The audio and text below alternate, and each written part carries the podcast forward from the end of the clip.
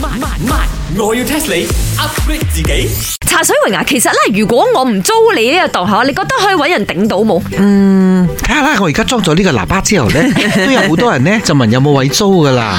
哇咁巴閉啦咁我為咗你兩個生意費事影 I 響 think 啦。 shouldn't be a problem 啦，因為我見到話即係街尾呢一個賣鹹鴨蛋，賣賣辣絲我真係啦啊死媽，咗意思喎。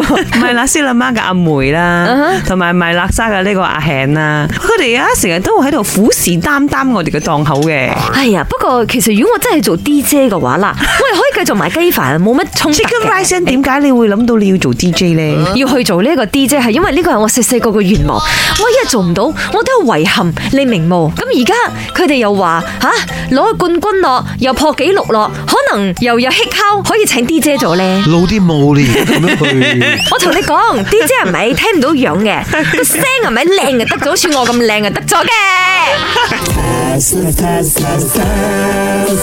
我要 test 你呢，就係你知唔知全球第一個商業電台係咩國家發起嘅呢？哇！Chicken Rising 你要做 DJ 之後，個人領寫不同啊，問啲哎問題都好有深萬一度佢哋嘅。嗰啲鬼佬老細問到我呢個問題，我唔識答佢點樣話？點解會係第一個嘅呢個娛樂商業電台咧？哦，因為舊擺嗰啲人咪攞電台啦，純粹講下新聞同埋報邊度有打仗同埋塞車。哦，耶耶耶！哦係喎係啊喎，就好似而家嗰個麥咁樣嘅樣啦，啊有啲資訊聽下，有歌聽哇，下嗰個。DJ 講廢話咁啊！ 哦啊， ，I know 啦，must be 呢個清朝，即係中國，點解係清朝中國咧？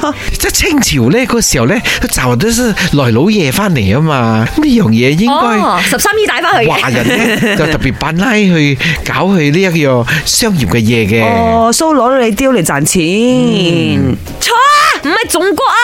哎呀，講到尾雕啊賺錢呢家嘢，我估 must be England 啦。因為啊，我時候我睇嗰啲 England 係咪，佢哋嘅 video 啊，嗰啲 program 啊，有時候講翻啲舊舊嘅嘢嘅。以前英國嘅首相都係攞啲 video 啊嚟宣佈佢哋啲重要消息嘅，所以一定係 England 咗。你上一次嗰個選美啊，都係 England 開始先噶嘛，嗰、個 fashion show 又啱冇係啱冇 England 開始先噶嘛。啱啦，啱啦，啱啦，應該係咁。咁啊冇喎，今次 England 唔威哦。啊，唔係 England 就係 US 噶啦。係啦，最威佢哋噶啦。 No no no，嚇雖然都係金毛嘅國家啦。唔係新加坡係嘛 OK，俾個呢個誒 tips 你，有好多風車，好多牛嘅。荷蘭。啱啦。嗱，我哋要拆開佢啊吓，第一個商業電台咧係一九一九年嘅十一月六號，的而且確喺荷蘭嗰度發起嘅。但係如果你講加咗啲娛樂元素，譬如唱歌嚟講咧，就係英國噶，因為當時咧就係一個女高音，就係一個誒佢哋所謂嘅電台節目裏邊，呵呵呵呵呵呵唱咗兩段咁樣咧，咦佢哋就開始覺得，咦